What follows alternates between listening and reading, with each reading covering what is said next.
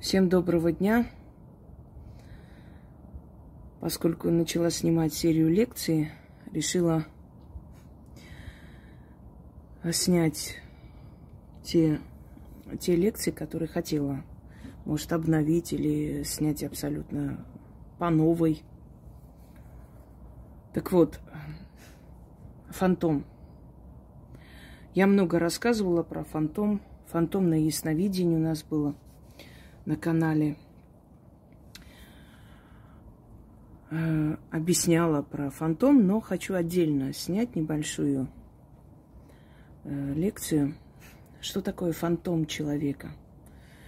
Фантом э, понятие как таковое и фантом человека, они все-таки это разные, разные понятия, потому как вот появился фантом чей-то, Часто дух, явление, призрак путают э, с понятием фантом.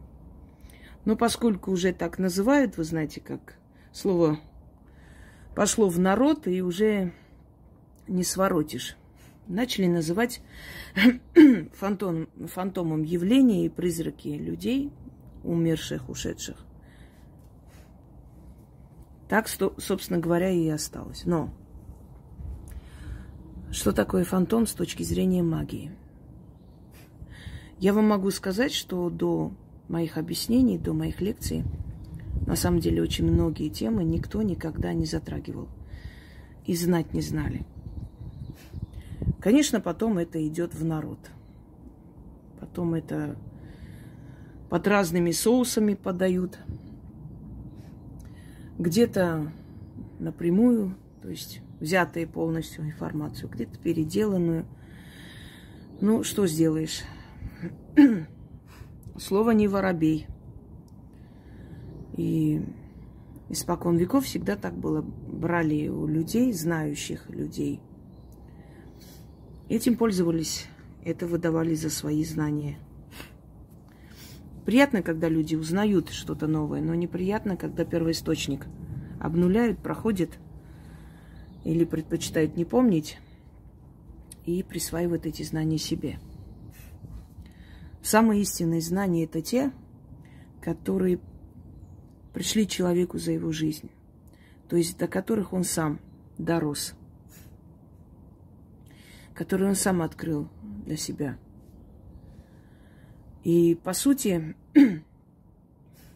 все аргументы и факты говорят в пользу его версии – убедительно говорят. Так вот, фантом. Об этом было много сказано.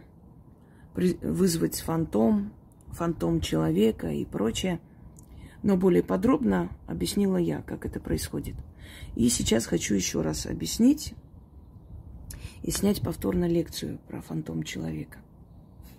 Поскольку мой канал много раз уничтожали, потом снова воссоздавали. Многие лекции сохранились, многие лекции в дочерних каналах. И особо-то никто искать не будет так случайно, если попадут. Так вот, у человека есть ДНК. ДНК – это его генетический код. ДНК отвечает за его цвет глаз – цвет волос, цвет кожи, за расовую национальную принадлежность. ДНК достается и от матери, и от отца. Мы можем быть похожи и на материнских родственников, и на отцовских. Однако, если мы похожи на родственников матери, предположим, мы в любом случае носители генов своего отца. И наш ребенок может быть похож на нашего отца. Мой сын, например, копия моего деда – по отцовской линии. Копия. Э, если посмотреть его фотографии э, юности, молодости, это копия мой сын. Э, как так получилось? Ну, потому что я носитель ДНК отцовского рода. И мой ребенок родился похожим на моего деда.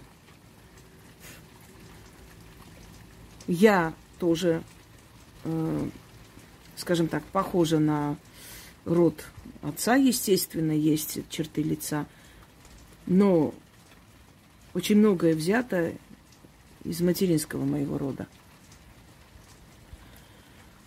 То есть э, губы у бабушки моей матери были такие пухлые губы. Ее дразнили губастиком. Потом меня дразнили ее именем Арусяк. Потому что ну, она тоже была такая губастая. Если так можно сказать. Ох, весенний дождь. Только обрадовалась, что высыхает, и началось. Ну, надеюсь, высохнет завтра. И надеюсь, не будет мешать моей лекции. Итак, пускай льется, пусть пропитывает лес. Так вот, ДНК – это генетический код, э, наш генетический код, физиологический, да, генетический код. Но, невзирая на то, что передает э, физиологические особенности, передает еще и характер, передает еще и предпочтения, вкусы и многое иное. То есть все то, что было у наших предков. Мы можем родиться похожим на нашего предка, который был, например, тысячи лет назад. Э, есть в семьях дети, которые не похожи на своих родителей. Некоторые шутят, говорят, вы, наверное, из детского дома забрали, или цыгане бросили, оставили, всякое такое. Почему? Ребенок абсолютно не похож на своих родителей. Но потом случайно, через много лет, где-то там в каких-то архивах они или у родственников видят фотографию бабушки, дедушки, прабабушки, еще кого-то, и копия их ребенок. Вот он родился похоже на своего предка, потому что они носители генетики этого предка.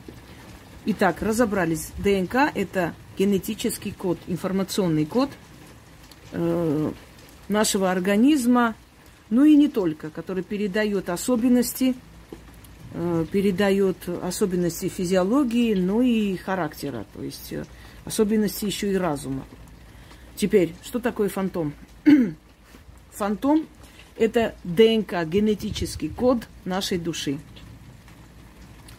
Вот все, что мы видели до нашего рождения в, мире духов – не в иных жизнях, которых не было. В мире духов мы были тогда как э, сущности. Все, что мы там знали, видели, все, что мы испытали в жизни, э, волей-неволей, какие-то страхи, осознанные и неосознанные, наши тайные желания, страсти, чувства, все наши сомнения – стремления, мечты. Одним словом, все, что составляет наш разум, наш внутренний мир, наши таланты, способности.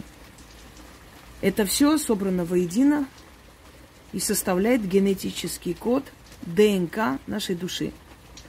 Но этот генетический код нашей души, в отличие от генетического кода нашего тела, физиологии, мы никому передать не сможем. Это все только наше.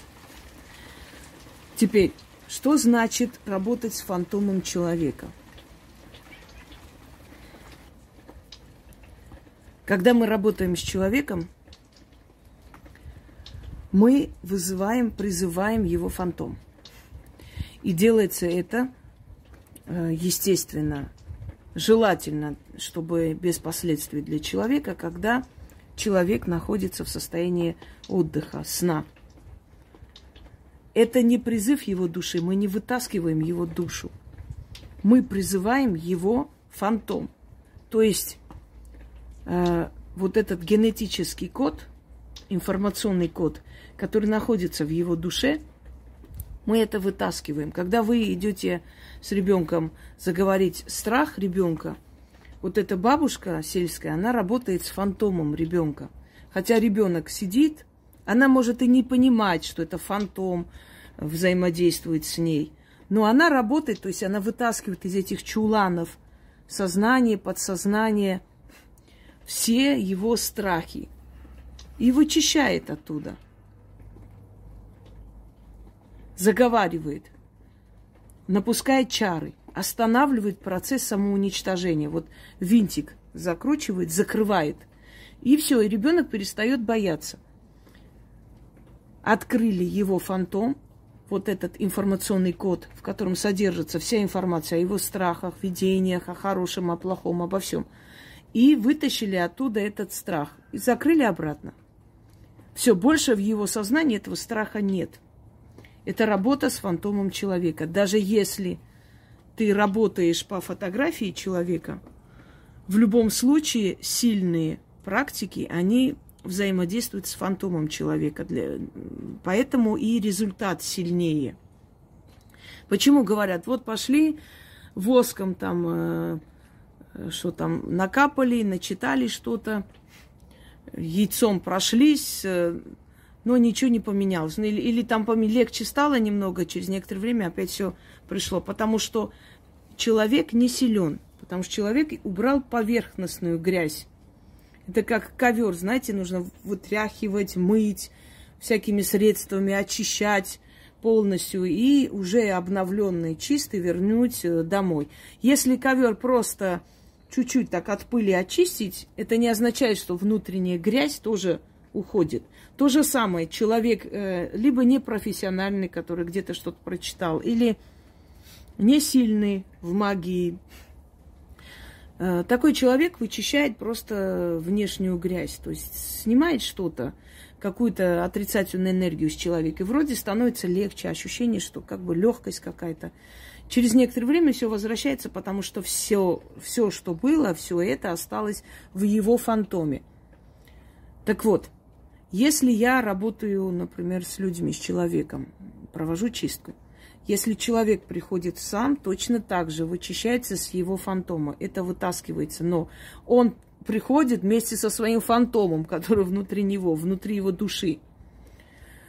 А если человек находится далеко, то чаще всего, если я провожу основную чистку, да, первый этап, он самый болезненный. И все, кто был у меня на чистке, практически процентов 90, они очень сильно испытали на себе первые, первую неделю, по крайней мере, две недели это длится, сильная чистка, но первую неделю боли, э, значит, головокружение, недомогание, плохое самочувствие, некоторые прям до обморочного состояния. Я всегда говорю, радуйтесь, что вы чувствуете это все, значит, идет с вами работа значит, у вас это все выходит. Это как операция. Она не может быть безболезненной. Э, она обязательно идет с болью и послеоперационной болью, и надо это перетерпеть, потому что иначе твой недуг, твою болезнь никто не может убрать. Ну, таким безболезненным способом. Что происходит с этими людьми? И как я понимаю, что человек э, в этот момент, да, закономерный вопрос, спит или нет – но когда я начинаю работать с человеком, это ощущается человек в состоянии сна или нет. Если у меня не получается вызвать фантом в полной мере, то есть я какую-то часть его энергии этого человека ощущаю, какую-то часть нет, значит, этот человек еще не спит. Значит, он не находится в состоянии ну, покоя. Могу повторить через, например, два часа. Я чувствую. Я могу, конечно, человеку сказать, ложитесь спать, я буду с вами работать. Тот скажет, ну, можно же так сказать, вот вас только, чтобы вы спали. А он спать не сможет. Если я ему дам команду спать, он, наоборот не уснет. Это уже проверено просто, понимаете? Все, что я говорю делаю, это пройденный этап, это уже методом проб и ошибок, это опыт жизненный. Если человеку дать команду и сказать, вот во столько вы должны лечь спать, потому что я с вами буду работать, этот человек спать не будет. Он не сможет уснуть при всем желании. Будет лежать туда-сюда, переворачиваться. Он э, мне помешает. Лучше, если он не будет знать, когда я начну с ним работать. Он уснет, конечно же. Безусловно. И на самом деле есть еще и метод э, сделать так, чтобы человек уснул. Э, ну, усыпить это нехорошо звучит, поэтому заменила. Начитываешь кое-что, и через полчаса начинаешь с ним работать, он уснул. Если ему прямо вот сказать, повторяюсь, спи во столько-то, он спать не будет. И он будет, более того, бояться уснуть. А почему мне сказали? А вдруг чего-то я увижу во сне? Э, не надо говорить такие вещи. Такие вещи людям знать незачем. Это им только мешает. Так вот, как работаешь с фантомом? Вот если, например, человек хочет убедиться, что этот ребенок от него родился, берут генетический анализ, и там все показывается. Да? Совпадение, значит, э, родной ребенок, не совпадение, не родной. Более того, совпадение может быть и с родственниками, с бабушкой, дедушкой, но там есть процентное соотношение совпадения. Если совпадает, значит так и есть. Не совпадает, значит нет ни в какую, сколько бы эта женщина не кричала, орала и клялась, что это его ребенок, это не его, потому что генетический анализ, он очень точный. Так вот, берет, э, значит, там что там они берут, какую-то то ли слюну, кровь, э, волосы, все, все что угодно, достаточно э, одного миллиграмма чего-то, может и меньше, да, мумиё человека, то есть это волосы, слюна, это ногти, и уже показывается ДНК-анализ. Или в положительную, или в отрицательную сторону. Здесь делается по-другому. Когда человек уснул, ты начинаешь вытаскивать из его души, даже не из тела, из души его, вытаскиваешь его фантом. То есть берешь вот этот сгусток информационный, в котором все собрано, его страсти, желания, генетический код, память предков, его память души, которая там, и она закрыта в резерве, она не стирается – не убирается, не исчезает, есть. Поэтому некоторые места нам могут показаться знакомыми, говорим дежавю. А это не дежавю, это просто память твоей души. Ты здесь уже был, когда еще до рождения, потому что тебе до рождения просто показали всю твою судьбу, где ты будешь жить потом и так далее.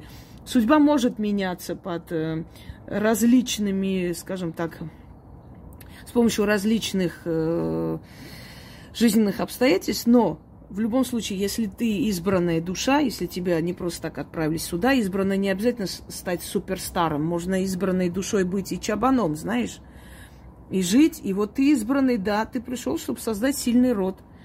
И тебе показывали все те места, которые будут в твоей жизни. Тебе понравилось. Ты согласился и пришел и родился в этот мир. А теперь, когда проходишь, ты понимаешь, что ты эти места – уже видел. Ты этого человека уже знаешь, как будто мы говорим, словно тебя знаю сто лет.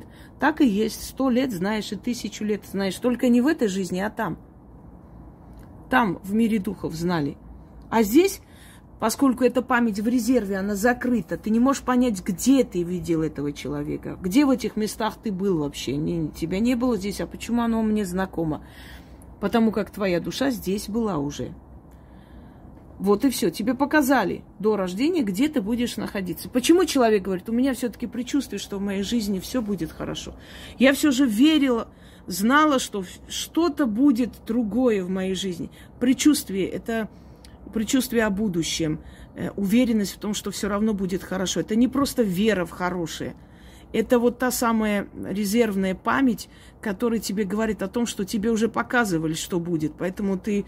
Э, знаете, был великий актер, который играл в фильме «Евдоким и Евдокия». Извиняюсь, я вот не помню его. Сейчас вылетело, знала имя. Ну, как всегда бывает, нужный момент. Его шесть раз вели на расстрел фашисты. И он каждый раз оставался живым. И он говорил, внутри меня было что-то, вот какое-то предчувствие, что я не умру, что я должен очень долго жить. Он прожил 103 года, что ли, умер. Или 100 лет. Не помню сейчас точно. Внутри меня это было. Невзирая на то, что все были уверены, что меня не станет, я почему-то вот ну, знал, что этого не произойдет. Почему? Потому что перед смертью показали, ой, извиняюсь, перед тем, как родиться, человеку показали, что будет в его жизни – и если тебя поведут, не бойся. Ты будешь жить. Твоя жизнь сто, сто лет, никто тебе ничего не сделает. И закрыли в резервной памяти фантома души, внутри души. И поэтому человек, когда что-то в его жизни случается, он говорит, я знал, я верил, внутри меня вот какой-то голос говорил, что нет, будет по-другому. Так и случилось. Вот, вот это резервная память показали тебе до твоего рождения, что и как будет. И поэтому ты сейчас все это знаешь. Так вот, друзья мои. Да, еще есть один вариант, один момент такой. Не вариант, а забыла, пропустила. Вот когда человек, например, рвется куда-то, где опасно, где его предупреждают, но он вот как будто бы хочет туда идти. И там находит свою погибель. И часто мы слышим такое, он словно чувствовал, он как навстречу своей смерти шел. Он же не хотел э, как бы особо ехать, но вот заставил себе и сказал, нет, вот какое-то нехорошее предчувствие, но я все-таки поеду, надо ехать. Это тоже фантомная память, это тоже память э, резервная, закрытая. Ему сказали тогда, что ты поедешь в этот день, и твоя жизнь вот здесь оборвется, закончится, и ты вернешься домой. И поэтому, с одной стороны, его э, как бы внутренний страх его удерживает, не дает ему идти. Но он вот почему-то вот пошел навстречу своей смерти, осознавая, понимая, что будет плохо. Но он пошел.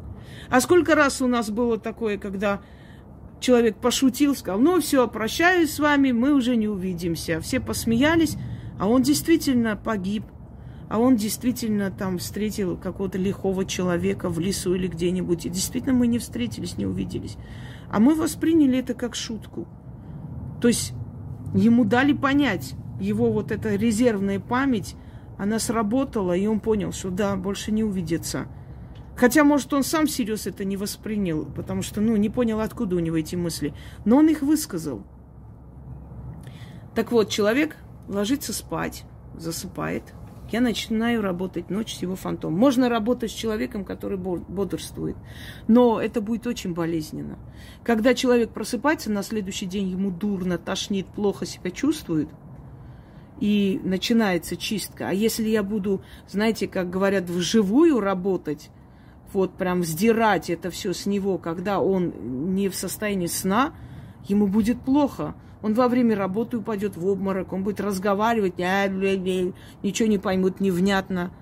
Понимаете, поэтому, естественно, чтобы обезопасить его, работаешь с человеком, вот проводишь эту очень сильную чистку, проводишь, когда он спит.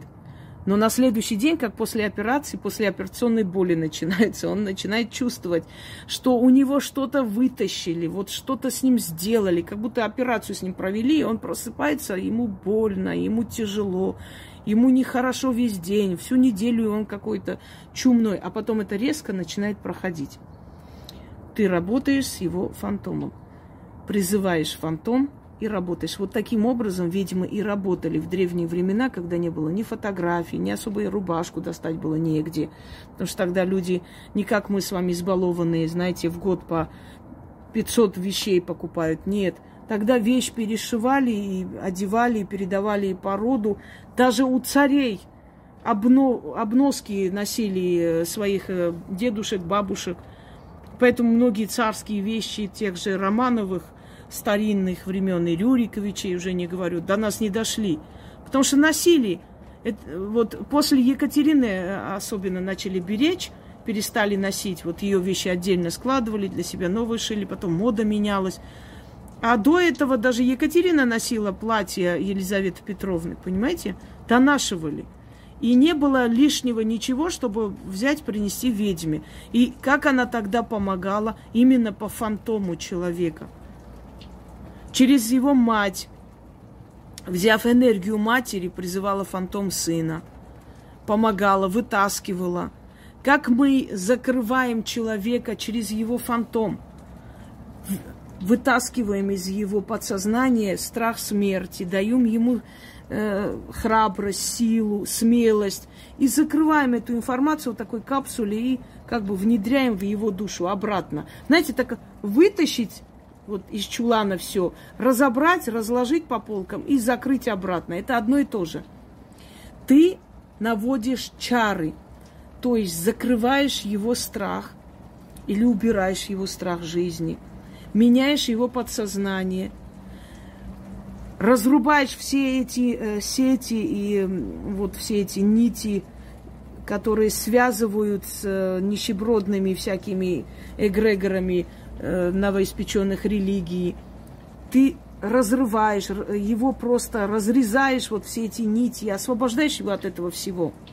Если, например, нужно убрать тоску по мертвому, точно так же призываешь фантом человека. Мне вот недавно девушка написала, она у нас, ну, давнишняя подписчица, собственно. Она пришла как раз на наш канал.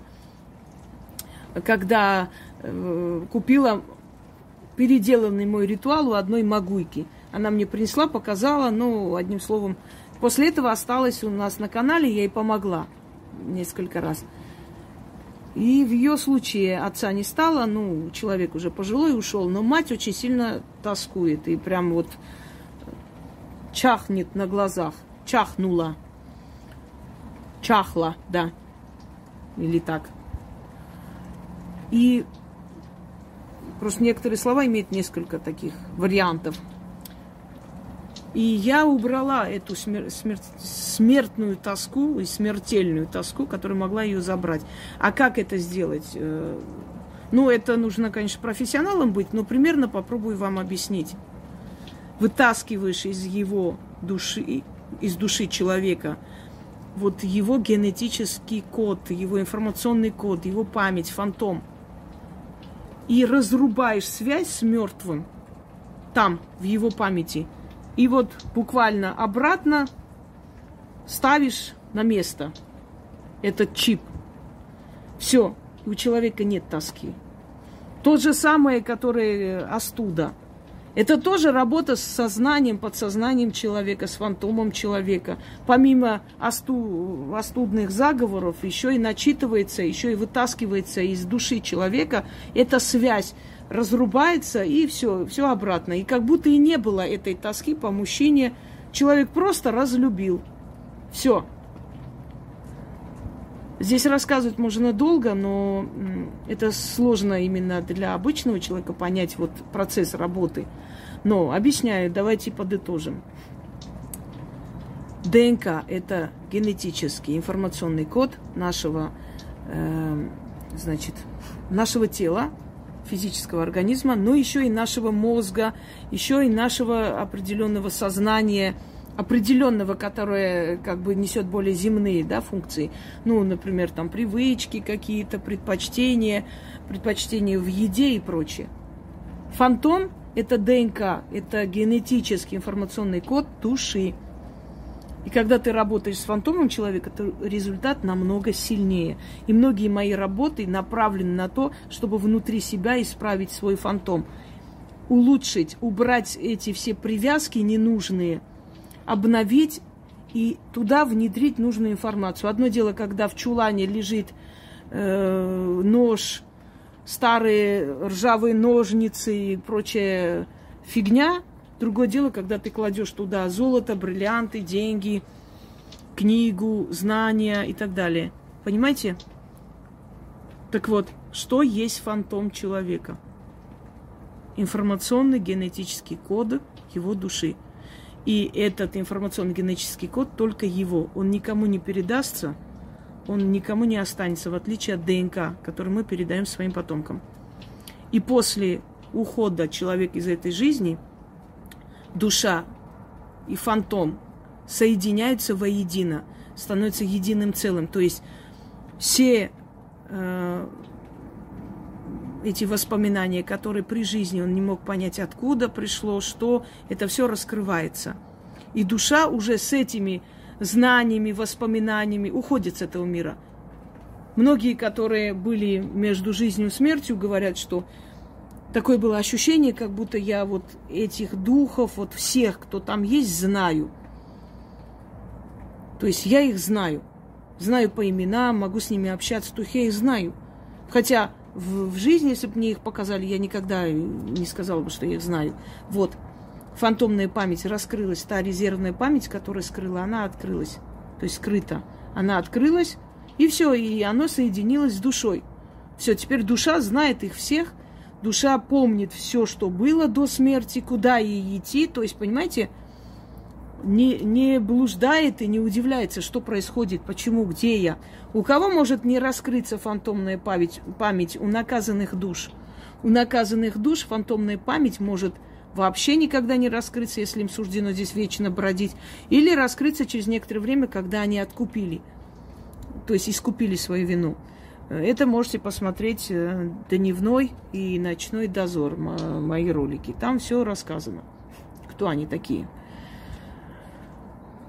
И по, поскольку у них не открывается эта фантомная память, они не понимают, где они находятся, куда им идти, что им делать. И они бродят между мирами до поры до времени.